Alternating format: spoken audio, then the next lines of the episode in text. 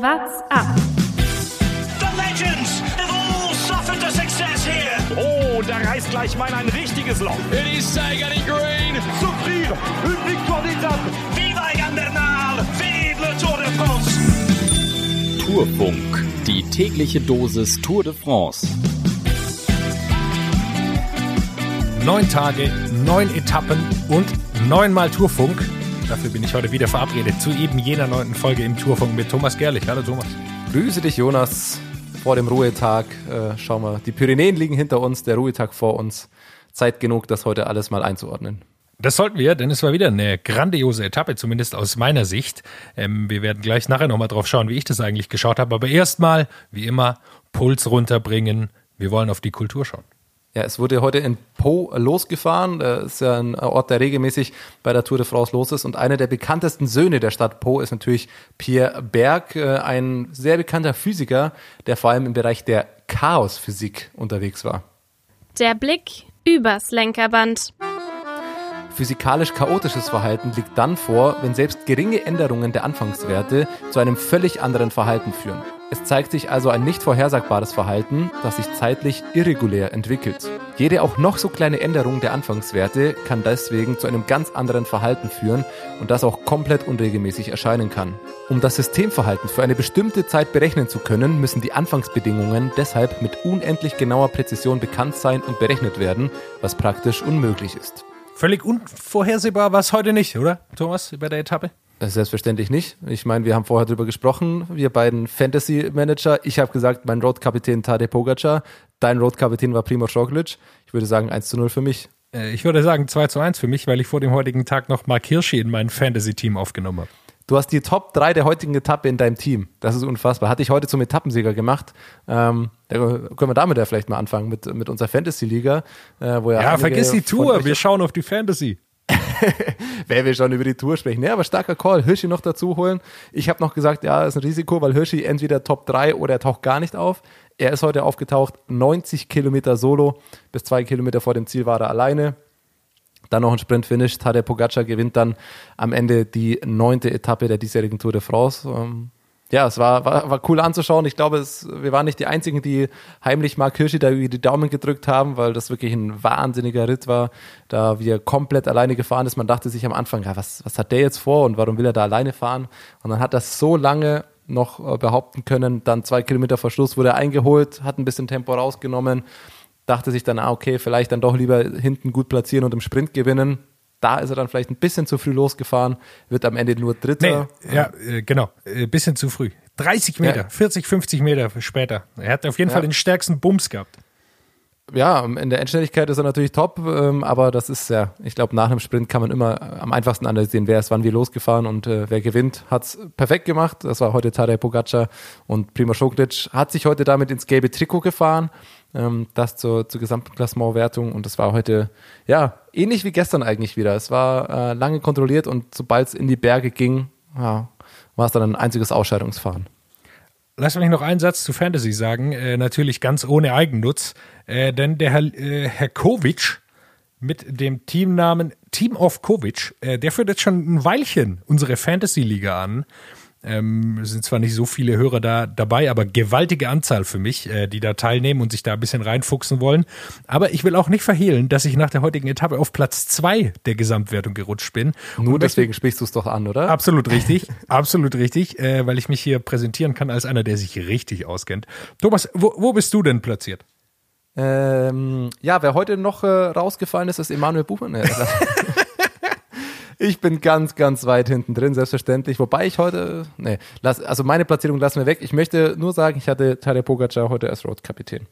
Das Auf jeden Fall ein starker Call. Ähm, Wer hätte damit gerechnet? Ja, aber äh, ähm, das auf Jakovic, der ist die Frage, kannst du ihn noch verdrängen? Das bleibt die einzige Frage. An sich die Top 5, die ist da eh relativ konstant. Das ist, ähm, ja, wenn wir, wenn wir die nächsten Wochen noch drauf schauen, wer da den, den stärksten Call hat. Jetzt äh, nach dem Ruhetag ja erstmal zwei flache Etappen. Ich glaube, da wird es wieder ein bisschen unvorhersehbarer, wer da gewinnen wird. also, äh, du hast es schon gesagt, lass uns auf das richtige Renngeschehen zurückkommen. Äh, Hirschi attackiert 90 Kilometer vor Schluss und ich glaube, ich habe dir da geschrieben, was hat der Mann jetzt eigentlich vor? Er ist komplett alleine da gefahren, er war eigentlich in der Gruppe und er hat sich gedacht, ja, pff, was soll ich mit den ganzen Kemner, Martinez, Tischbenot, vergiss sie alle mal. Äh, am besten mache ich das einfach alleine. Ja, ich habe es mir zwischendurch gedacht und das war so ein bisschen das zweischneidige Schwert. Sein Vorteil, dass er alleine ist, war der, dass die Leute hinter ihm kein direktes Interesse haben, ihn einzuholen, weil er ist fürs Gesamtklassement nicht, äh, nicht relevant für die anderen. Wenn die anderen hinten ein bisschen taktieren, kann er komplett seinen Stiefel durchziehen. Das sah auch lange gut aus. Sein Problem war dann allerdings, dass die hinten eben taktieren und dass wir heute beim letzten Berg nochmal Bonussekunden oben hatten. Und ich glaube, das ist ein ganz wichtiger Punkt, weil man hat das gesehen am letzten Berg, es waren alle Gesamtklassementfahrer, sind da gleichmäßig hochgefahren, haben den Rückstand ähm, auf äh, Mark Hirschi immer weiter geschlossen was dann aber wahrscheinlich entscheidend war, war die Attacke kurz vorm Berg, an der Bergwertung oben, ähm, weil es da nicht nur die Bergwertung war, sondern eben die angesprochenen Bonussekunden. Und da sind eben Bernal, Roglic, Pogacar sind da richtig gesprintet darum und haben da das Tempo nochmal richtig hochgehalten, wo dann eben auch Leute wie Quintana oder Bardet dann auch rausgefallen sind, also zumindest ein paar Sekunden äh, Rückstand kassiert haben, das nicht ganz mitgehen konnten. Und ich glaube, genau das hat Hirschi dann ja, das Genick gebrochen. Also das war wirklich der Punkt, ähm, das waren am Ende zwei Kilometer. Also das 10, 20 Sekunden oder wahrscheinlich hätten 15 Sekunden oben am Berg länger gereicht. Und ich glaube, die hätte er gehabt, hätte es oben nicht noch diese Zeitbonifikation gegeben. Ja, gehe ich absolut äh, mit dir. Ich möchte aber noch hinzufügen, dass es ihm sicher auch geholfen hätte, wenn morgen kein Ruhetag gewesen wäre. Weil Jumbo Wismar hat das Tempo hinten schon sehr, sehr hoch gehalten. Und da muss man einfach sagen, das hätten die wahrscheinlich nicht so hoch gehalten. Die hätten die dann in sich gedacht, ja gut, der Mann hat über eine Stunde Rückstand, jetzt fährt er da ganz alleine. Äh, lass den Mann einfach durchkommen. Ähm, hätte mir auch geholfen, noch im Fantasy, aber so ist es. Äh, und hätte mich natürlich auch für Hirschi gefreut, der auch schon am, am zweiten Tag ganz knapp geschlagen wurde von Alaphilippe. Da hat er ein bisschen zu spät attackiert im Sprint, aber er ist unfassbar stark und ich gehe davon aus, dass er noch äh, mindestens einmal versuchen wird, in eine Gruppe zu kommen. Weil es scheint nicht viele Leute zu geben, die gerade mit ihm mitgehen können, wenn er sich's vornimmt, wenn er äh, spürt, dass er die Beine hat, dann ist er, glaube ich, wirklich einer der absoluten, absoluten Top-Leute. Lass uns aufs Gesamtklassement schauen. Äh, grünes Trikot kann man ein bisschen vernachlässigen, da ist heute eh nichts passiert. Ähm, Buchmann ist rausgefallen. Ist es damit schon vorbei mit den Ambitionen für die Top 5? Ja, absolut. Also ich denke, das kann man einfach beantworten. Buchmann ist es ja, leider hat sein Sturz wohl ähm, stärkere Auswirkungen gehabt, als, als die, der deutsche Fan vielleicht gehofft hatte oder sich vor allem auch Border wahrscheinlich gehofft hatte. Ähm, der ist heute vor allem auch viel zu früh schon rausgefallen. Also es ist ja nicht nur, dass er hinten am Berg äh, am Ende, als es richtig schnell wurde, rausgefallen ist, sondern schon am Anfang vom Berg eigentlich, als alle Top-Leute noch zusammen waren und als, ja, da ist Jumbo, glaube ich, noch mit vier Leuten vorne gefahren. Da, da musste Buchmann schon abreißen lassen. Er ist da einfach leider nicht ganz fit. Und ähm, ja, ähnlich, ähnlich wie bei Thibaut Pinot gestern. Das hat ähm, nach dem Ziel, ich glaube, es war Großschartner oder Mühlberger, der im Interview auch gesagt hat, muss man jetzt wahrscheinlich die Taktik umstellen und dann vielleicht doch mehr auf Etappensiege fahren. Und das ist für mich mit die größte Überraschung der ersten Woche. Das hättest du mir vor der Woche gesagt, dass die Leute, die im Gesamtklassement abgehängt sind und jetzt vielleicht hinten raus auf Gesamtklasse, auf Etappensiege fahren, Thibaut Pinot und Emanuel Buchmann sind, hätte ich das nicht gedacht. Da hätte ich äh, andere Leute ähm, eher vermutet, die mich jetzt umso positiv überraschen, um mal einen Roman Bardet, einen Rigoberto Uran anzusprechen, die da noch richtig vorne mit dabei sind. Ähm, ja, und das ist ein, das ist ein Ding. Ich denke mal, bei Bora wird es jetzt erste Priorität haben, äh, das grüne Trikot zu sichern. Weil ob Buchmann am Ende 12., 14., 8. wird, ich glaube, das macht nicht mehr viel Unterschied. Und, Und es ähm, ist auch es gar nicht so einfach. Also er kommt jetzt nicht mehr so Richtig. leicht auf Platz 8. Äh, Platz 8 ist aktuell Adam Yates, eine Minute zwei Rückstand. Und Platz 10, der heute zu den vier stärksten Fahrern aus dem Gesamtklassement gezählt hat, ist äh, Mikel Landa, der wird auch nicht da bleiben. Ja, da sind absolute Top-Leute noch dafür. Aber ich denke, dass ähm, man kann sich hoffentlich, wenn Buchmann und Pinot sich da ein bisschen, ein bisschen nochmal rankämpfen können und die körperlichen Probleme ein bisschen weniger werden, kann man sich auf die vielleicht in der dritten Woche freuen. Wenn ein Pinot oder ein Buchmann mal mit in eine Ausreißergruppe kommt, vielleicht geht's dann nochmal auf Etappensieg, aber die Gesamtklassement-Hoffnungen kann man da begraben. Ansonsten, klar, dass Adam Yates das gelbe Trikot verliert, das ja, haben wir ja gestern schon, schon vermutet. Das ja, hat er sich selber wahrscheinlich auch nicht äh, anders erhofft. Er ist momentan auf Platz 8. Ich schätze mal, der wird da auch noch ein bisschen, nicht ganz durchgereicht, aber Leute wie, wie Richie Port, wie Mikel Landa, Miguel Angel Lopez sehe ich da doch nochmal stärker als ihn. Absolut. Und, Und- äh, äh, lass mich das einwerfen. Er kann sich jetzt auch äh, sicherlich überlegen, sich zurückfallen zu lassen. Also sein Ziel ist, auf Etappensiege zu gehen. Das ist jetzt äh, zum Beispiel für Buchmann eine ganz schlechte Position. Er hat aktuell vier Minuten Rückstand. Da lässt ihn niemand fahren. Und äh, er ist auch weit weg vom, von den Top Ten. Äh, deshalb äh, wird sich auch Yates, äh, so wie es Alaphilippe jetzt heute gemacht hat, ich, man kann, also man kann sagen, dass er es gemacht hat. Man weiß nicht, wie, wie viel Probleme er wirklich hatte. Aber wenn man auf Etappe Etappensiege gehen will, braucht man Rückstand, weil sonst lässt einen keiner fahren, weil dafür sind, haben alle doch zu viel Angst vor Buchmann. Ich habe heute mal reingeschaut, Julian Alaphilippe ist fünftletzter geworden. Ja, also so das schwach war er wohl auch nicht. Ja, der ist halt im Gruppetto. eben auch. Also es gab ein ja. 100-Mann-Gruppetto, das da hinten gefahren ist. Klar, letzter wurde dann noch Roger Kluge. Hat mich nämlich interessiert, wer, ob da nochmal ein Kampf darum geht, wer, wer, der, wer als letzter ins Ziel rollt. Ähm, aber genau das wird gehen. Genau die Leute, die werden jetzt, Pinot hat es heute nochmal ein bisschen versucht, mal nochmal mit ja. einer Attacke und ist da ganz merkwürdig immer wieder vor und zurück gefahren. Aber ich denke auch, dass es für solche Leute wie Buchmann, wie Pinot, wie Alaphilippe jetzt darum gehen wird, an solchen Etappen Kräfte zu sparen. Es bringt einem jetzt nichts mehr, da irgendwie noch auf Platz 13 oder 11 am Ende hinzuhängen. Dann lieber mal nochmal auf einen Etappensieg fahren und das wird jetzt da wahrscheinlich die Devise sein. Was mir aber noch aufgefallen ist, und das finde ich ganz interessant, wir haben vorhin schon über die Zeitbonifikation am letzten Berg gesprochen. Primo Roglic jetzt in Gelb, 21 Sekunden vor Egan Bernal. Bernal mit 0 Sekunden Bonus, Primo Roglic 21 äh, Sekunden, die er sich durch irgendwelche Bonuswertungen schon angesammelt hat. Das heißt, rechnet man die Zeitbonifikationen weg, ist Roglic und Bernal exakt zeitgleich. Und das ist ein Faktor, aber das hat man heute gesehen, die Spritzigkeit, die Roglic da hat. Bernal hat heute zum allerersten Mal attackiert. Das finde ich auch eine Lehre aus der heutigen Etappe. Er wird stärker, er hat heute auch zum ersten Mal was gezeigt, auch angriffslustig, aber die Spritzigkeit, die ein Tadej Pogacar oder den Primo Roglic haben, die hat Bernal für mich nicht ganz. Und das könnte wirklich ein Faktor werden, wenn es am Ende bei Bergankünften um Zeitbonifikationen bei Etappenplatzierungen geht. Da hat jemand wie Roglic vor Bernal noch die Nase vorn. Ja, äh, absolut, hast du vollkommen recht. Und äh, Bernal sieht aktuell so aus, wie so das Best-Case-Szenario äh, für Buchmann gewesen wäre, nicht abzuhängen. Ähm, und er bleibt immer im Hinterrad von Roglic, äh, schafft es gut, geht dann hin und wieder einmal in die Führung.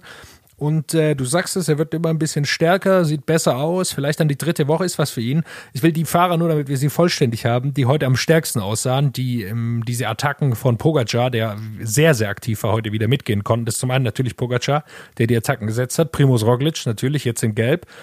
Äh, du, hast ihn, du hast ihn angesprochen, Egan Bernal im weißen Trikot und Nummer vier Mikel Landa. Der sah heute auch gut aus. Ich äh, mag immer seinen Gesichtsausdruck. Entweder atmet er durch die Nase oder wie so ein Goldfisch und äh, saugt da so die Luft ein. Äh, aber der sah super aus, konnte da mitgehen. Wie, wie macht ein Goldfisch nochmal? ja, das war äh, fehlerhaftes äh, Ding. Nee, gut, ja? Schneide ich nachher raus? Nein, äh, Nein, hier wird nichts rausgeschnitten. Nein, wird nichts rausgeschnitten. Ähm, genau, also äh, Lander sah auch super aus, konnte da mitgehen. Er ist genauso wie Bernal nicht äh, spritzig genug, um da sowas mitgehen zu können. Fehlt ihm vielleicht dann auch ein bisschen die Klasse, aber die sahen super aus, wobei man sagen muss, Pogacar hat jetzt noch 45 Sekunden Rückstand und Landa noch deutlich mehr, weil er noch nichts rausfahren konnte seit seinem Rückstand äh, auf eben äh, jener Flachetappe und der ist jetzt mit 1,42 Rückstand noch da, was schon ein ziemlicher Haufen ist, wo alles noch so ganz eng zusammen ist da vorne. Ja, aber es ist Wahnsinn, dass an so einer schweren Pyrenäen-Etappe wie heute, wo dann so angriffslustig gefahren wird, die Zeitabstände, die man gewinnen kann, deutlich geringer sind als am Ende in so einer Windkantensituation. Weil das finde ich schon auch äh, krass. Tadej Pogacar hat sich jetzt schon wieder auf Platz 7 vorgefahren. Du sprichst es an, nur, nur noch 45 Sekunden Rückstand. Aber der hatte 1,20 an der Windkante verloren. Und klar, der hat heute noch mal ein paar Bonussekunden abgegriffen und hat vielleicht noch 10 Sekunden eher wieder auf Leute wie Guillaume Matar oder Roman Bardet aufgeholt. Aber am Ende ja, was momentan das Gesamtklassement da so bestreitet, war die Windkantensituation, die wir unter der Woche hatten, wo eben jemand wie Tadej Pogacar 1,20 verliert, hätte die nicht verloren, wäre der heute ins gelbe Trikot gefahren. Ja, der einzige von denen, die gestern doch so zu den Top-Leuten gezählt wurden, die heute federn lassen mussten, ist äh, Miguel Angel Lopez. Der hat 54 Sekunden kassiert und der Rest, du hast es gesagt, obwohl da sehr, sehr hart gefahren wurde. Quintana ist dann als Elfter ins Ziel gekommen mit 11 Sekunden Rückstand. Also alles in einem Rahmen, der noch machbar ist und der alles offen lässt für für die, für die nächsten Wochen. Man muss sich nur anschauen. Also bis Landa, den ich noch dazu zähle, Port, der auch ganz ordentlich aussah, sind es äh, nicht mal zwei Minuten auf Platz 11. Also das ist schon eine richtige Ansage. Ja, und du hast gerade angesprochen, die zehn Sekunden, die Leute wie äh, Quintana da verloren haben. Wollen wir doch mal auf die Zahlen schauen. Warum haben die diese zehn Sekunden eben verloren? Stravazen.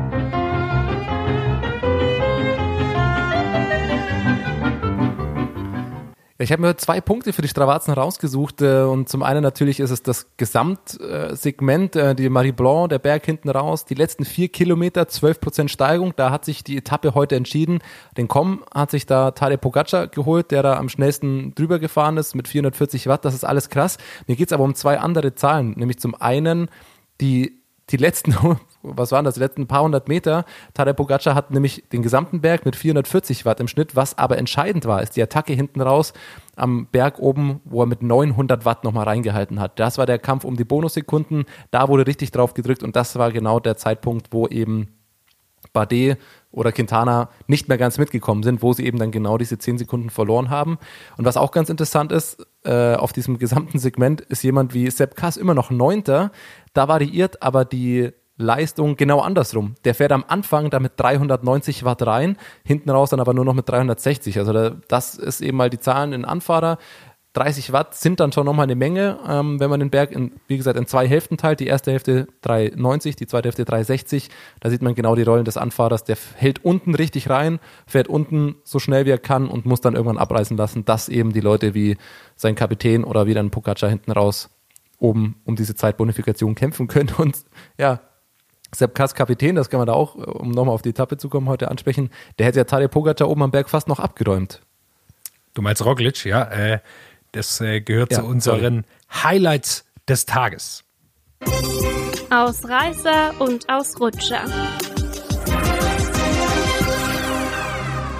Und zwar gehört natürlich nicht die, der Schlenker oder der fast Unfall dazu, sondern die Bikebeherrschung ist ein absolutes Highlight der Etappe gewesen. Zum einen, wie Mark Hirschi abfährt, äh, verrückt sieht man aber äh, relativ häufig und natürlich äh, die äh, Fahrradbeherrschung von Tadej Pogacar, wie er es geschafft hat, dass Roglic, also er dreht sich um, äh, erstmal ist bei Roglic gar nicht äh, die Schuld zu suchen, sondern Pogacar dreht sich um, schaut, wo der Rest ist. Er vermutet, glaube ich, Roglic auf der anderen Seite. Dann fährt er so ein bisschen rüber und fasst den Roglic rein, kommt fast ins Stürzen und dann schafft er es aber auf irgendwelche wundersamen äh, Weise, die sein, sein Fahrrad gerade zu halten und nicht zu stürzen.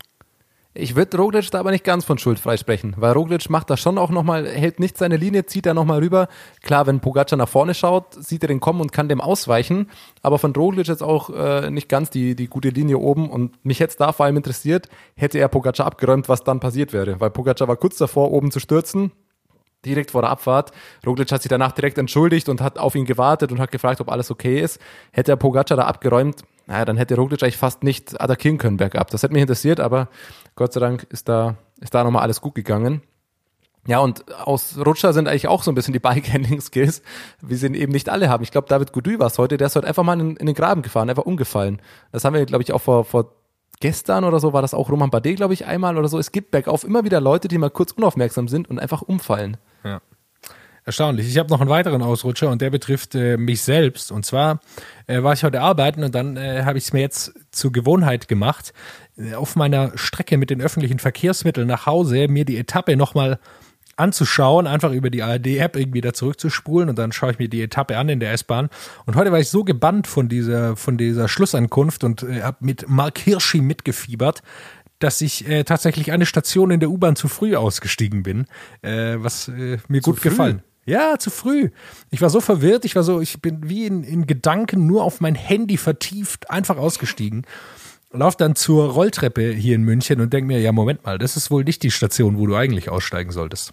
Stark. Ja, äh, das ist ganz witzig. Wir haben noch ein paar Ausreißer-Ausrutscher. Wie, heute ist mir nämlich auch noch aufgefallen, Warren Bagil hat vorhin noch was auf Instagram gepostet äh, und dankt André Greipel, Good Guy André, der hier wohl ein paar Fahrer mit Pizza versorgt hat.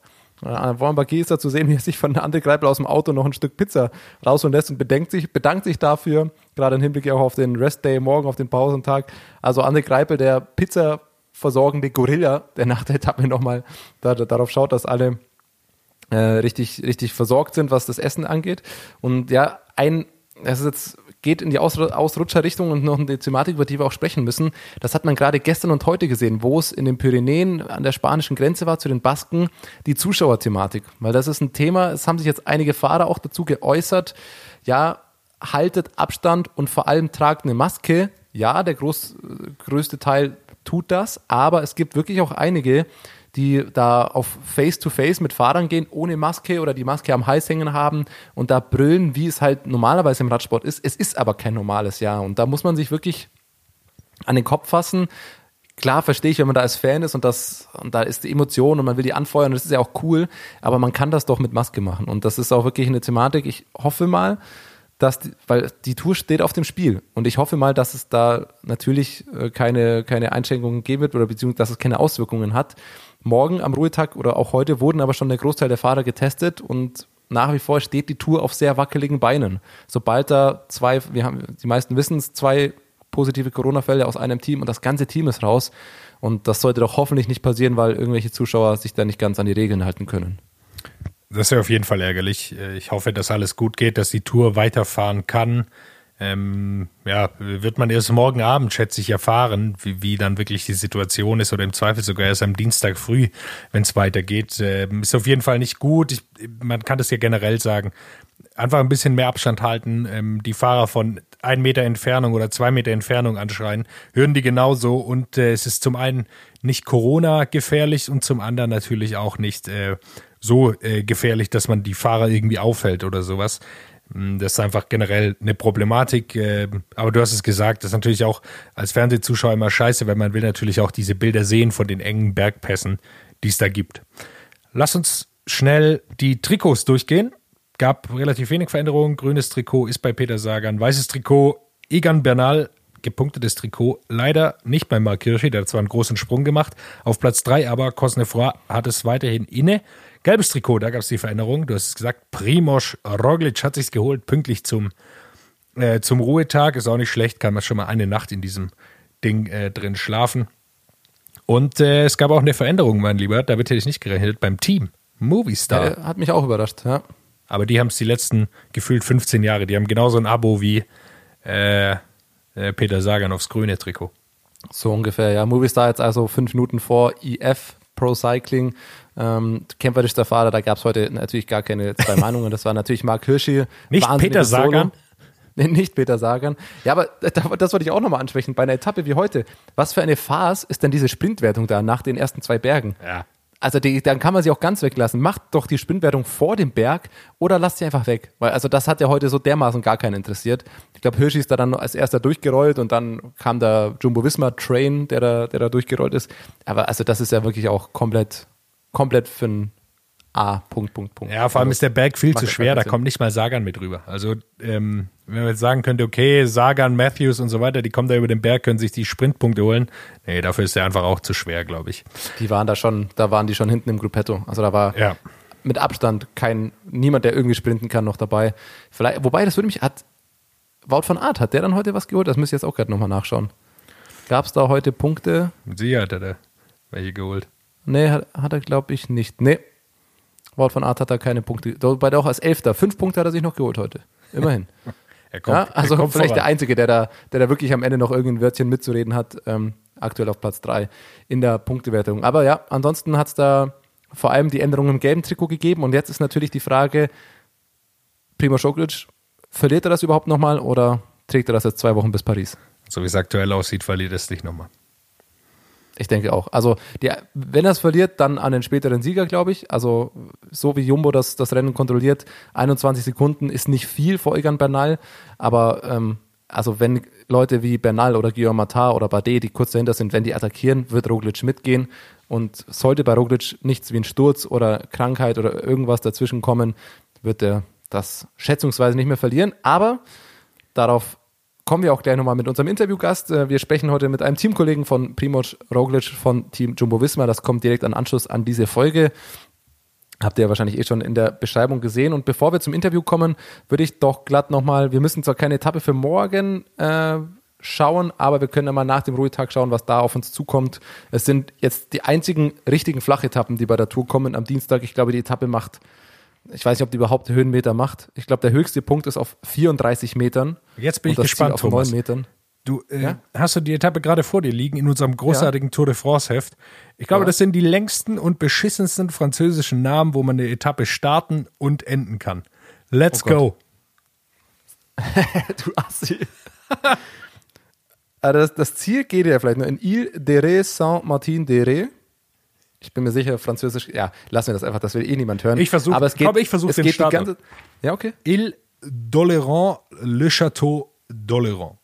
Ach, du sprichst doch muttersprachlich Französisch. ja, eins mit Stern, aber ganz klar. Warum, warum muss ich immer die Wörter sagen? Hättest du mir das vorher sagen müssen, dass Ja. du so gut Französisch kannst? Dann hätte ich die Namen immer dir überlassen. Aber ja, wir haben jetzt zwei absolute Flachetappen, vor allem auch am Meer entlang. Das Einzige, was passieren könnte, dass wir da eine Windkantensituation haben. Davon Aber ist auszugehen. Davon ist auszugehen. Dann mal schauen, wer da was, was verlieren wird. Ansonsten rollt das jetzt langsam so ein bisschen hin, auch am Donnerstag dann. Und dann wird es erst am Freitag wieder richtig spannend. Vor allem haben wir dann eine Bergankunft, die es in sich hat. Also ich denke, am Freitag, da wird es das Einzige, wo die Gesamtklassemenfahrer nochmal richtig angreifen werden. Das ist eben jener Tag, der sieben Bergwertungen insgesamt hat. Kein, keine keine, die ganz groß ist dabei, also keine, kein Berg der Ohr-Kategorie, aber doch zweimal erste Kategorien, vor allem das Ziel mit, äh, mit erster Kategorie, wo die letzten drei Kilometer alle zweistellig sind mit 15% Rampen und so weiter. Da werden wir wahrscheinlich wieder ja, ein ähnliches Prozedere sehen wie heute am Berg. Roglic, Bernal und Pogacar, die da oben dann eben um den Sieg kämpfen, um da um Bonussekunden noch einzuhandeln. Also darauf können wir uns freuen. Ansonsten würde ich sagen, genießen wir den Ruhetag. Ein Tag Pause von uns. Dafür jetzt die sportliche Einordnung von einem, wir reden ja immer ganz viel drüber, aber von einem, der die wirkliche Expertise hat, Paul Martens, der mit uns, mit dem wir beide das, die erste Woche der Tour analysieren und auch einen Blick vorauswerfen. Und da hören wir doch jetzt mal rein. Viel Spaß mit dem Interview. Jetzt sitzen wir also hier zusammen mit Paul Martens, der, wie ich dem Hintergrund entnehmen kann, nicht zu Hause sitzt. Und äh, Paul, wo, wo erwischen wir dich eigentlich? Ja, hallo erstmal. Ähm, ja, ich bin äh, in Italien angekommen heute. Morgen geht Tirreno Adriatico los. Normalerweise natürlich eine Vorbereitungsrundfahrt im Frühjahr, aber jetzt sind wir in hochsommerlichen Temperaturen in Monte Catini Therme und äh, ja, ich habe mich hier gerade schon auslachen lassen mit meinem Hintergrund. Man kann ja die Zuhörer da mal ein bisschen mitnehmen. Also wir lachen deswegen über den Hintergrund, weil ihr in einem Hotel seid, das eine auffällig blumige und bunte Tapete hat. Ja, also als ich ins Zimmer reingekommen bin, dachte ich, dass ich irgendwie im botanischen Garten reingelaufen komme. ähm, sehr farbenfroh, aber gut, lieber so, als äh, wenn man irgendwie in einem dunklen Keller sitzt. So ist es. Äh, wir hatten ja vorher schon äh, schriftlich ein bisschen Kontakt. Ihr hattet gerade auch, glaube ich, noch Teambesprechung ähm, für die für die kommende Woche.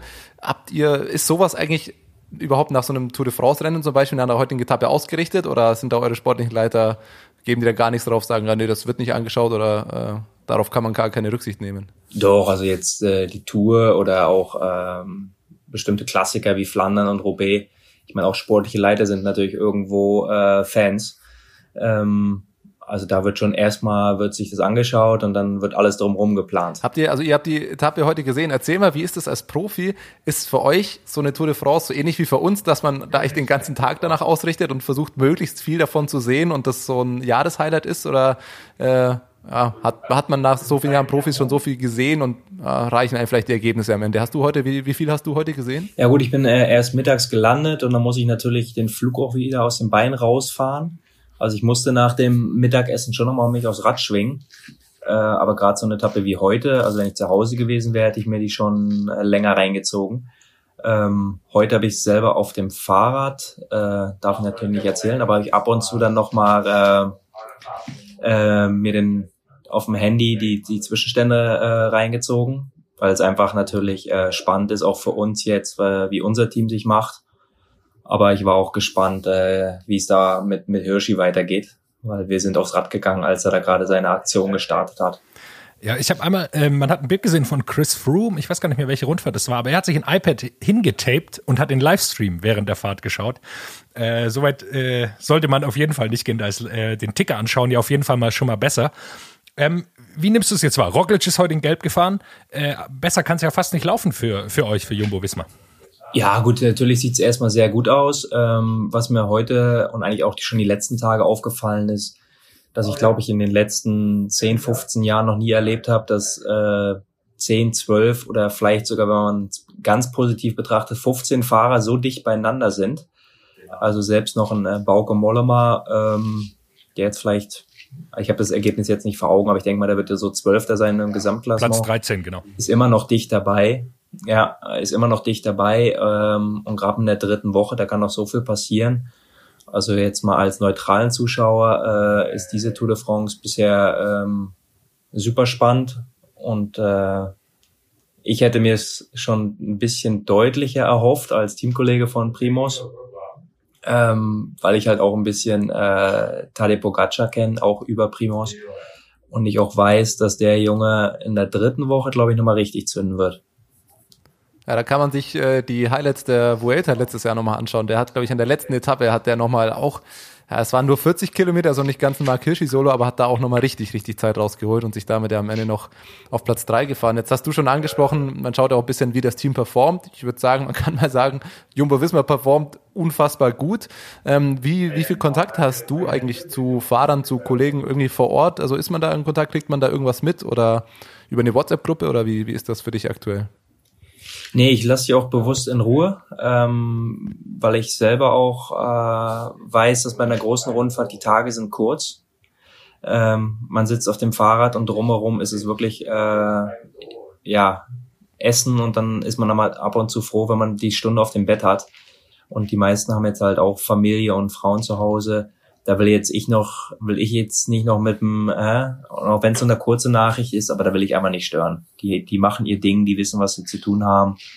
Ähm, und wie gesagt, also ich meine, das ist ja deutlich, dass sie es auch gut machen. Wie hast du die, die Woche bisher so wahrgenommen? Also wir haben es angesprochen, für euch hätte es nicht viel, viel besser laufen können. Du meinst ja, du hättest dir einen größeren Vorsprung erwünscht für Primoz, aber auch zum Beispiel die zwei Etappensiege von Wout von Art lassen staunende Zuschauer zurück, kann man mal so sagen. Oder, oder Toni Martin, der äh, auf eine ganz andere Ebene aufgefallen ist, der in der ersten Etappe ähm, ja, eine, diese Patronenaufgabe äh, so ein bisschen angenommen hat oder so. Man merkt schon, also euer Team bestimmt und entscheidet, was bei der Tour passiert. Würdest du da widersprechen? Ähm ja, vom Ergebnis her kann man schon sagen, dass sie natürlich äh, ähm, dominieren. Aber was ich davor auch schon angesprochen habe, also gerade im Klassement, äh, ist jetzt nicht so wie bei äh, wie bei Sky, ja. Also ich sag mal, Dumoulin ist weggefallen, ähm, zum Beispiel Kreuzberg ist dann gar nicht gestartet. Also es hätte in dem Sinne, es hätte ja noch viel besser sein können ne, fürs Klassement.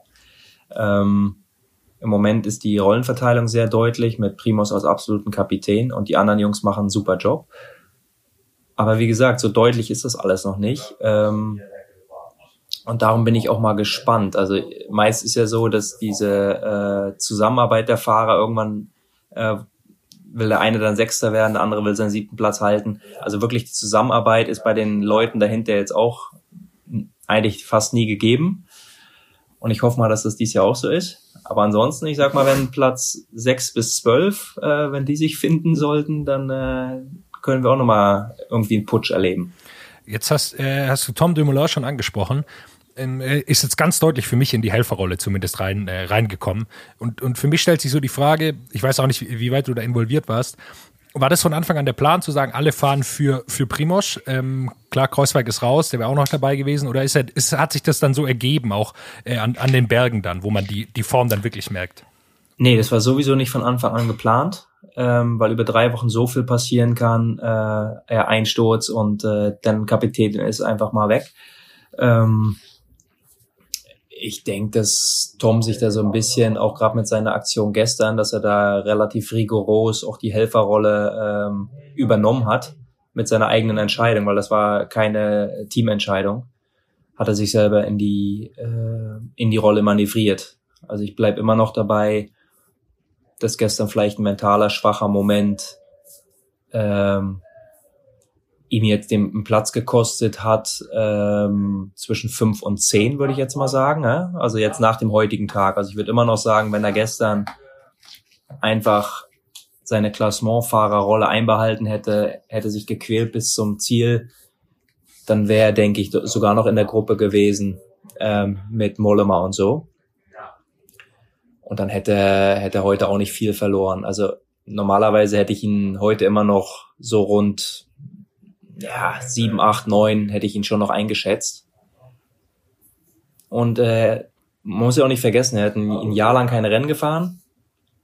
Und das ist auch jemand, der eventuell immer noch stärker wird. Der hat ja so eine große individuelle Klasse. Also wer sagt denn, dass, dass er nicht vielleicht der stärkste Mann in der dritten Woche sein wird?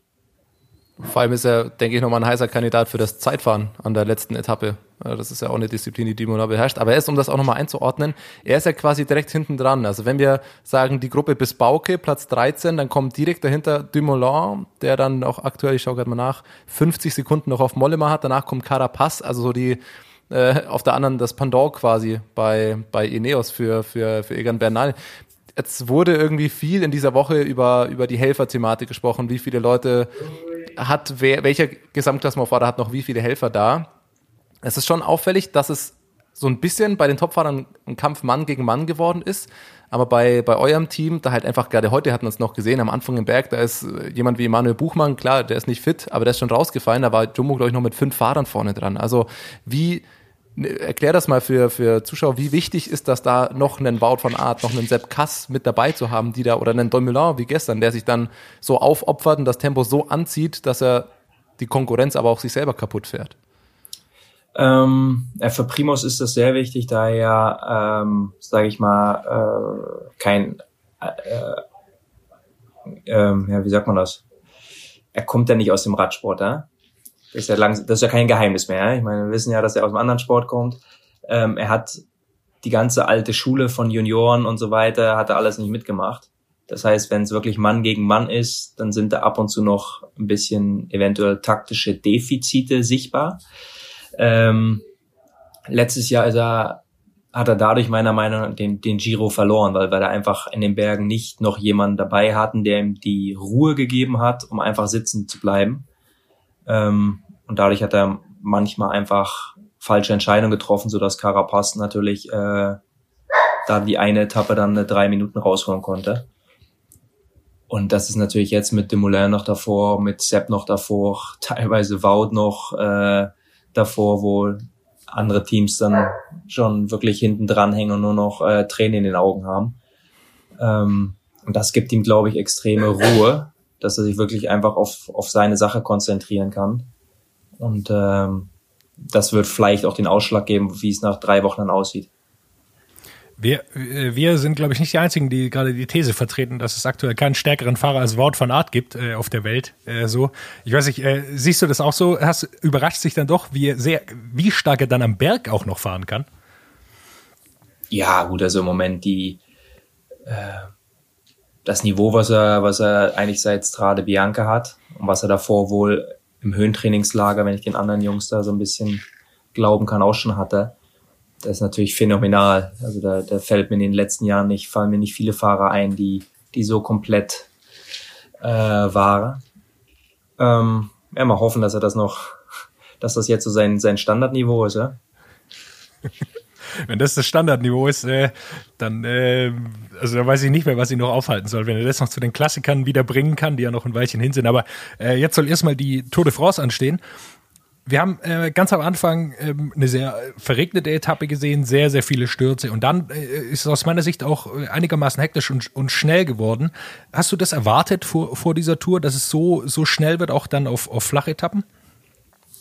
Ja gut, es ist ja in der Tour eigentlich die letzten Jahre äh, immer so, dass auch wenn das für den Zuschauer jetzt nicht wirklich spektakulär ist, ähm, aber dass man sich dann natürlich nach dem Zielstrich, wenn dann die Durchschnittsgeschwindigkeit eingeblendet wird und wenn man sich das mal vor Augen führt, dass dann auch in einer langweiligen Etappe, was weiß ich, ein 44er Schnitt gefahren wurde, dann muss man einfach äh, zusammenfassen, ja, dass das Niveau extrem hoch ist und dass dadurch, dass es, dass es auch nicht wirklich spektakulär ist, weil einfach extrem hart einfach nebeneinander gefahren wird. Und das sieht dann super langweilig aus, das verstehe ich auch.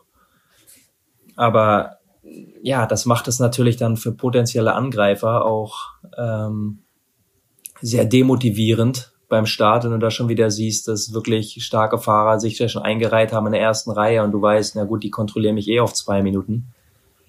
Ähm, ja, dass die da nicht unbedingt äh, 200 Kilometer von vorne allein fahren wollen, das muss man dann auch mal verstehen. Jetzt sind wir schon so beim, wir waren schon beim aktuellen Renngeschehen. Wir wollen ja auch nochmal auf die, jetzt gerade zum Hinsicht auf den Pausentag mal so eine Zwischenbilanz nach der ersten Woche ziehen. Jetzt will ich aber auch, es ist jetzt schon eine Woche her, aber ich würde auch gerne deine Meinung dazu nochmal hören. Diese erste Etappe, wir haben es angesprochen, diese Regenetappe, wo es so viele Stürze gab, wo dann äh, Toni Martin dann angezeigt hat, hey, lass jetzt hier in der Abfahrt einfach mal vorsichtig fahren. Wir wollen nicht, dass das ganze Peloton sich hier kaputt fährt und ähm, ja, jemand wie Pinot hat offensichtlich durch einen Sturz auf dieser Etappe verliert oder kann alle Ambitionen auf die Tour wahrscheinlich aufgeben. Wie hast du das wahrgenommen und wie hast du dann auch weil ich habe mich furchtbar darüber aufgeregt, über die Rolle von Astana, die dann äh, meinen, sie fahren doch, äh, sie attackieren doch bergab und es hat 30 Sekunden gedauert und einer hängt im Verkehrsschild. Wie hast du diese erste Etappe wahrgenommen? Ähm, ja gut, ich kenne die Gegend auch sehr gut. Äh, die finde ich sogar im Trocknen, finde ich es echt ätzend, da Rad zu fahren. Das ist echt so technisch, so unüberschaubar, echt gefährlich. Ähm, eignet sich sehr zum aggressiven Fahrradfahren, definitiv. Aber für eine Tour ist das schon grenzwertig, wie gesagt, weil das Niveau halt so groß ist ähm, und der Druck auch auf alle Fahrer so groß ist. Also als da die, die Stürze eigentlich losgingen, habe ich da eigentlich auch schon äh, Stress vor dem Fernseher gekriegt fürs Finale, weil ich dann halt auch dachte, okay, die letzte Abfahrt äh, will jeder von vorne nehmen. Also das war die einzig richtige Entscheidung und dass Toni dann natürlich auch das relativ deutlich gemacht hat, war, äh, der, da kann man ihm gar nicht äh, äh, Respekt genug für zollen, dass er das auf die Art und Weise gemacht hat.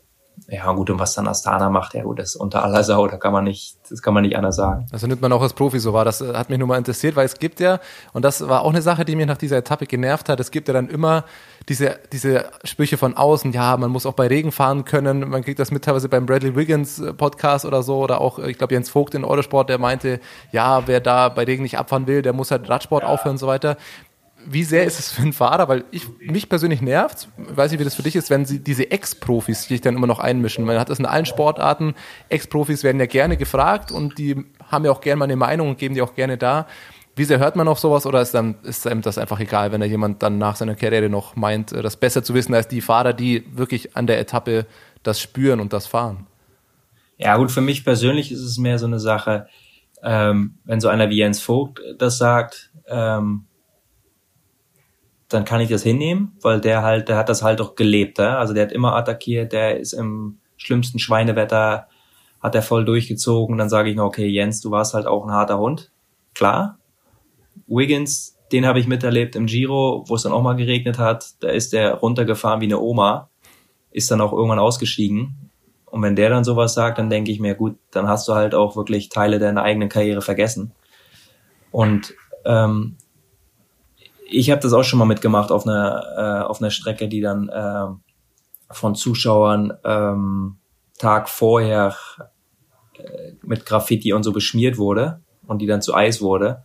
Das ist das schlimmste Gefühl, was du haben kannst, wenn du eigentlich nicht mehr dein Rad unter Kontrolle hast. Also sage ich mal, ähm, schnell im Regen irgendwo runterzufahren auf einer normalen Straße, das gehört zu unserem Job. Auf einer Seifenbahn irgendwo runterzufahren, wir sind ja ungeschützt. Ich meine, wir machen ja nicht irgendwelche Seifenkistenrennen. Ähm, nee, das finde ich, das, äh, also jeder hat seine Meinung, aber also ich selber ähm, verstehe, was da die Profis gemacht haben. Ja, er, er hat es auch ein bisschen eingeordnet. Er, er vertritt zwar die Meinung, sagt aber selbst, dass er selbst kein guter Abfahrer war und dass er immer froh war, äh, wenn so jemand wie Toni Martin da äh, vorne war und das langsam gemacht hat. Aber ah, okay, jetzt sieht es, gut. Ja, er sieht es jetzt irgendwie so aus einer Expertenposition, sagt er halt, äh, muss man dann doch irgendwie können. Aber ich glaube, du hast da auf jeden Fall den, den richtigen Punkt gemacht. Ähm, ich würde dich gerne fragen, welcher äh, gibt so einen Fahrer, jetzt gar nicht mal aus dem GC, der dich, der dich richtig überrascht hat, äh, jetzt bei in dieser ersten Woche der, der Tour de France? Ja gut, Wout natürlich, ja. Ähm wenn der, wenn der dann noch überraschen konnte.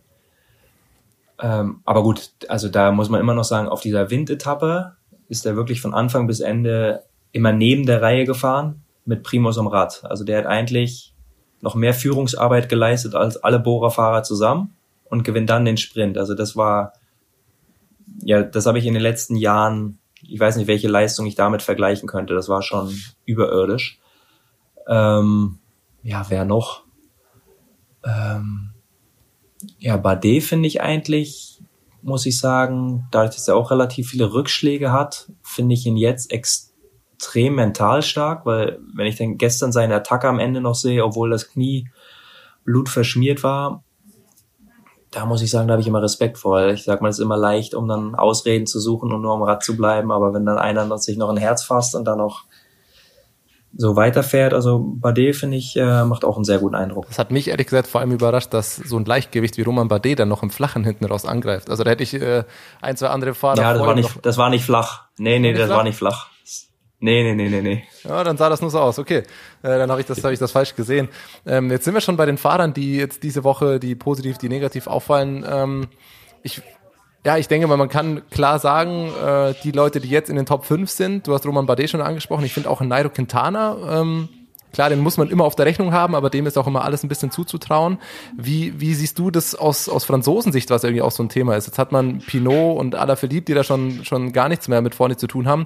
Hättest du jemanden wie Guillaume Martin so auf der Rechnung gehabt? Ja, nicht so lange. Also der hat schon öfter gezeigt, ähm, dass er definitiv ein sehr guter Fahrer ist, der auch noch jedes Jahr besser wird. Ähm, ich finde, dass er im Moment mit einer extremen Abgeklärtheit auch rumfährt. Also auch er fährt dann auch immer in den Sprints fährt er sehr gut, ähm, fährt in sehr guter Position immer. Also er fährt eigentlich schon, als wenn er sich auch selber, sage ich mal, auf dem Podium schon sieht. Also ähm, bin gespannt, wie lange er das durchzieht, aber ähm, nee, der, der gefällt mir auch ich, mir, mir, fällt vor allem auf, ähm, dass er, glaube ich, den Druck nicht hat, den Bardet und Pinot jetzt zum Beispiel haben. Also Bardet jetzt dieses Jahr fährt er wieder besser, aber die letzten Jahre hat man das natürlich gespürt, äh, dass die, die ganze Last von, äh, von, von Frankreichs Radsportfans auf ihm lasten. Und mir, ich habe so ein bisschen das Gefühl, dass, dass Martin äh, das noch nicht hat und dass er da so ein bisschen freier fahren kann. Er, er hat sich auch getraut zu attackieren, was mich sehr überrascht hat, äh, als Primoz äh, dann gewinnt die Etappe, was ich sehr beeindruckend fand was glaubst du, wer, wer von diesen absoluten Top-Leuten, die wir jetzt gesehen haben, hat, hat denn die beste Chance, so in der dritten Woche nochmal äh, noch rauszukommen, nochmal einen großen Schritt zu machen? Ähm, ja, vielleicht dann doch eher so die etablierteren Fahrer. Also ich sag mal, ein Uran, der weiß, wie man aufs Podium fahren muss, ohne oft gesehen zu werden. Und den haben sie halt bisher auch noch nicht äh, abgehängt und auch ein Mollema. Also das ist einer der effizientesten Fahrer, den ich kenne. Ähm, der ist noch nicht weit zurück. Ich glaube, das würde den meisten nicht mal auffallen, wenn der dann doch mal in der Gruppe ist und so ein paar Minuten zurückfährt. Naja, es gibt halt so Fahrer, die, ja, es gibt Fahrer, die haben viel Ausstrahlung, die sieht man immer, und dann gibt's halt auch ein bisschen die unscheinbaren, aber die ja nicht weniger gut sind. Und ja, also ich, so aus der zweiten Reihe würde mich nicht wundern, wenn da noch auf einmal doch noch einer nach vorne schießt und äh, da ich das, das Rennen vielleicht nochmal richtig wieder eröffnet. Jetzt haben wir es heute gesehen, Tadej Pogacar oder gestern und heute, äh, was der Mann, wenn er attackiert, was der alles leisten kann. Wie siehst du dessen Chancen? Der ist nur noch, also nur noch in Anführungszeichen 44 Sekunden hinten ran, hat die Hälfte der, des Windkantenverlusts eigentlich schon wieder, schon wieder geschlossen. Was denkst du, dass der hat letztes Jahr bei der Vuelta gezeigt, ist aber auch erst 22 Jahre jung und äh, ist auch erst seine zweite Grand Tour, die er wirklich fährt. Also wie, wie schätzt du den für die zweite und die dritte Woche noch ein? Ja, das ist halt schwierig einzuschätzen. Ne? Ich sag mal, letztes Jahr Vuelta war natürlich krass, wie er da am Ende gefahren ist. Aber äh, ja, man kann, man sieht ja jetzt noch keinen Trend, ne? dass er jetzt schon in zehn Rundfahrten dann immer in der letzten Woche gut wird oder so. Ähm, ich berufe mich da auch einfach auf die letzte Woche von der Vuelta, wo er da extrem gut geworden ist. Aber ähm, er ist jetzt schon so stark und ich hoffe auch, dass er nicht noch besser wird. Ansonsten ähm, wird es für Primus, glaube ich, auch schwierig. Aber gut, die, die, eventuell werden die Windkanten-Etappen größere Unterschiede äh, zu Wege bringen als, sage ich mal, so eine Bergetappe. Ja, so sieht's aktuell aus. Also die Bergfahrer sind so eng zusammen. Du hast es jetzt immer wieder gesagt. Es sind äh, jetzt heute sind ein bisschen über zehn Sekunden dazwischen gekommen und bei der Wind, bei der Windkante, äh, das hat äh, Tadej Pogacar jetzt auch in diese Position gebracht, dass er überhaupt so äh, aktiv fahren muss. Ist natürlich schön für einen Zuschauer, äh, so, solche Attacken zu sehen, aber man will das ja natürlich nicht, dass man in der ersten Woche schon über eine Minute zurück ist auf dann jetzt tatsächlich 14 oder 15 Fahrer, die da, die da zurückhängen. Du hast schon gesagt, äh, Windkante, wie äh, die jetzt ansteht nach dem Ruhetag. Ähm, weißt du, habt ihr euch darauf vorbereitet? Wart ihr schon mal da? Habt ihr euch das angeschaut? Oder reicht es, wenn dann äh, ein, zwei Trainer oder Betreuer sich das mal anschauen? Also die Fahrer werden sich die Etappe nicht angeschaut haben. Ähm, ich könnte mir schon vorstellen, dass unser sportlicher Leiter Grisha Niermann sich so eine Etappe dann schon anschaut, weil, äh, sag ich mal, Berge sind dann in dem Sinn relativ einfach zu planen. Eigentlich diese Übergangsetappen oder gerade flache Etappen sind eigentlich viel schwerer. Äh, da wird man auch schneller überrascht, wenn man da nicht weiß, was da auf einen zukommt. Was, was ich noch ganz interessant finde, ich habe äh, das vorhin gesehen, wenn man sich das Gesamtklassement mal anschaut, jetzt ist Primoz 21 Sekunden vor Egan Bernal. Und Primoz hat durch Zeitbonifikation im Laufe der ersten Woche genau 21 Sekunden gesammelt. Man hat das heute auch gesehen bei der Etappe. Da wurde oben nochmal richtig drum gesprintet. Ähm, ist das, also das wie, wie sehr hat man das, das Gesamtklassementfahrer auf dem Schirm? Wo gibt's die Bonussekunden? Äh, bekommt man das gesagt? Ist das, was man sich vorher auch äh, irgendwie da notiert, dass man weiß, okay, hey, es reicht nicht nur, wenn ich mit den anderen über den Berg komme, sondern es sollte auch möglichst als erster irgendwie oben am Berg sein. Ja gut, die Fahrer merken natürlich auch, wie eng das ist untereinander. Also ich sag mal, äh, würde mich jetzt wundern, wenn, wenn einer von den, von den guten Fahrern nicht weiß, wo es äh, Bonisekunden zu verdienen gibt. Also dann, äh, dann ist da definitiv irgendwas schiefgelaufen in, beim Meeting oder in der Vorbereitung. Ähm, es gibt auch Fahrer, die äh, oder Teams, die nicht ganz auf dem Schirm haben, dass man 20 Kilometer Verschluss keine Flasche mehr, mehr annehmen darf. Also ja, das, gut. das frage ich. Ja, da würde ich eher sagen, dass das vielleicht eher ein individueller Fehler war als vom Team. Ähm, da würde ich eher sagen, dass der äh, die Person, die da an der Seite gestanden hat, entweder nicht gut geschaut hat oder einfach nur dachte, okay, hier geht's ein bisschen hoch, ich stehe da hinten. Also da denke ich, das war ja ein dummer Fehler. Aber jetzt nicht vom Team aus, kann ich mir nicht vorstellen. Ja, dafür ist, äh, sind die wahrscheinlich einfach auch äh, zu stark. Also, äh, wir haben aber auch darüber gerätselt, wie, wie sowas sein kann. Ist natürlich höchst ärgerlich, dass er dann da das Trikot verliert. Äh, wir wollen von dir natürlich noch hören, ähm, wer holt jetzt äh, Top 3 äh, Paul. Also klar, Roglic ist an 1, äh, musst du so tippen. Äh, davon gehe ich auch mal aus, da schließe ich mich mal an, aber ich würde 2 und 3 äh, würde ich von dir mal noch gern hören. Ja, dann Pogacar und Bernal. Bernal sieht auch gut aus. Äh, den hat man auch noch gar nicht so viel gesehen. Der fährt äh, hauptsächlich mit. Äh, bin ich auch gespannt, wie der sich ja, in der dritten ist, Woche Der ist definitiv der besser geworden. Ja, ja. Die ersten Tage war er nicht bei den zehn besten Fahrern. Da musste er teilweise, hat auch Glück gehabt, dass er wieder bei den Attacken äh, die Geschwindigkeit rausgenommen wurde. Sonst hätte man ihn da schon auf äh, größeren Abstand fahren können. Und da, ja, das sind so die Sachen, okay, man, man muss natürlich sparen, weil es drei Wochen sind, aber ja, durch taktische Geplänkel kann man andere natürlich auch wieder stärken. Und ähm, ja, ich muss dann immer wirklich zurückdenken an Giro letzten Jahr und ich hoffe, dass sich sowas da nicht wiederholt. Wir schauen es uns an. Ich würde jetzt noch ganz gern, weil uns erreichen äh, jetzt zur Tour auch immer wieder Fragen von Leuten, die jetzt nicht so oft Radsport schauen oder die sonst die. Und eine Frage würde ich ganz gerne mal an dich weiterleiten. Wir haben ja vorhin schon die Etappe heute angesprochen. Marc Hirschi mit seinem Solo, der dann ganz knapp vor Ziel noch gestellt wurde, beziehungsweise dann auch rausgenommen hat, weil dann klar war, okay, er wird das alleine nicht fahren. Vielleicht sollte er ein paar Kräfte sparen und dann doch eher im Sprint überraschen. Es kam nämlich eine Frage, wenn man Wattmessungen hat und so weiter alles. Wie wie kann es sein, dass man das nicht vorher schon merkt, dass es dann, äh, dass Hirsche nicht schon vorher hätte rausnehmen sollen, wenn man merkt, hey, da kommt hinten eine Gruppe wie äh, Roglic, Bernal und Pogacar kommt da noch angefahren, wenn man da die Zahlen sieht. Ähm, wie, wie weit kann man sich sowas, wenn du 90 Kilometer äh, Attacke solo fährst, wie weit kann man sich das denn da als Fahrer ausrechnen oder im sportlichen Leiter? Weil er hat, Hirschi hat gesagt, er hat dann aufs Ohr bekommen, er soll rausnehmen und lieber im Sprint fahren.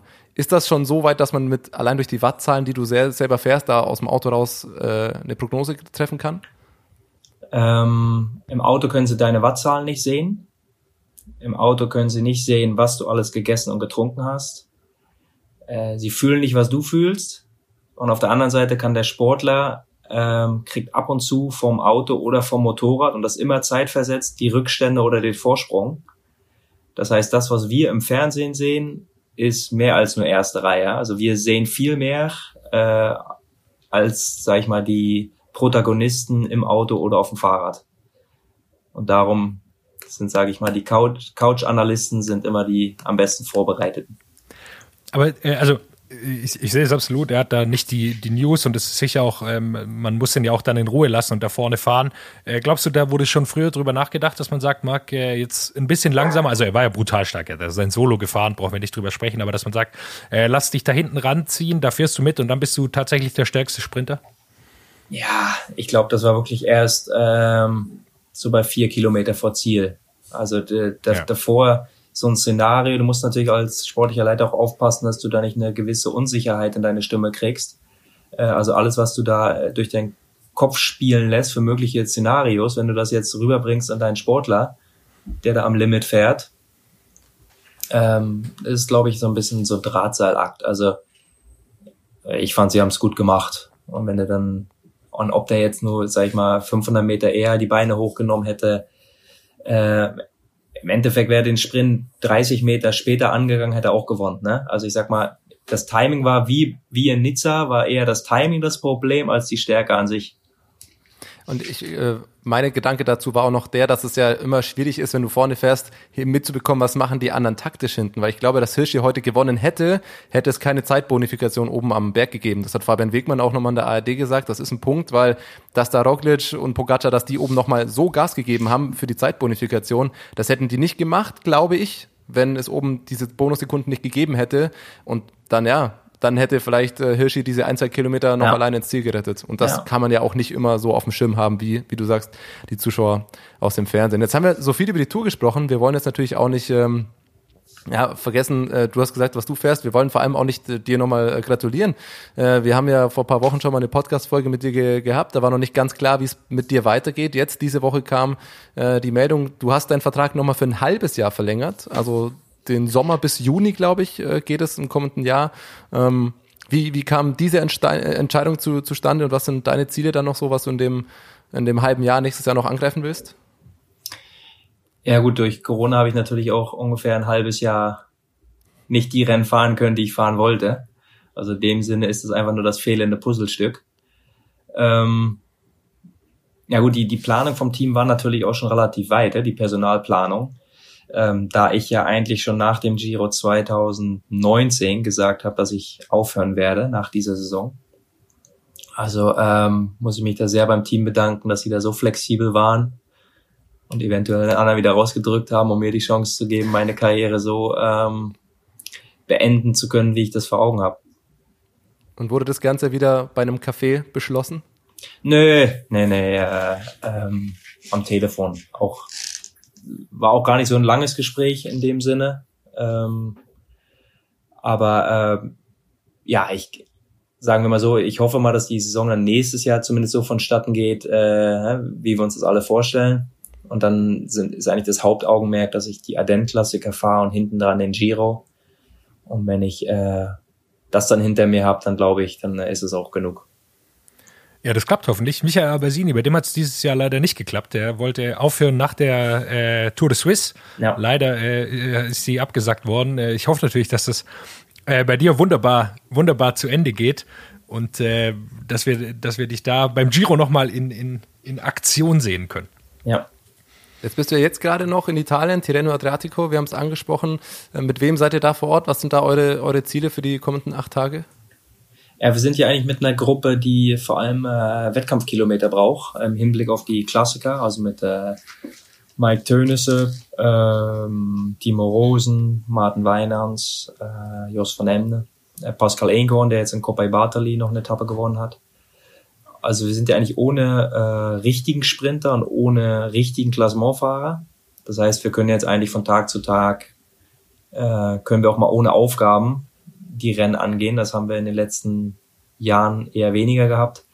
Das ist auch mal ganz angenehm, dass man mal wieder äh, eventuell auf Finals mitfahren kann und dadurch mal wieder einen Schritt macht, um äh, ja, mit wirklich guter Form zu den Klassikern zu gehen. Was kommt danach im, im vollen äh, UCI-Kalender, der noch kommt? Was fährst du dieses Jahr noch? Ist da noch eine Grand Tour geplant? Äh, ja, die Ardennen-Klassiker erst noch und dann äh, die Vuelta. Weißt du, ob, ob äh, Steven Kreuzweig äh, bis dahin wieder fit ist? Hat der das auf Äh, dem der fährt Schirm? Giro. Der, Giro? Schafft er? äh, du weiß ich nicht, ob er es schafft, aber äh, das, ist jetzt, das ist jetzt so geplant, ja. Ja, wunderbar. Dann äh, würde ich sagen, wir danken dir erstmal für deine Einschätzung äh, für, von der bisherigen Tourwoche. Wir wünschen dir natürlich erstmal ja, viel Spaß, viel Erfolg, gute Rennen in Italien, dass da alles, äh, dass da erfolgreich die Rennkilometer gesammelt werden. Und dann ähm, Ja, schönere Tapeten. Ja danke, das wird, das wird schon. Also danke dir, mach's gut. Jo, ciao. What's up? Der Radsport-Podcast.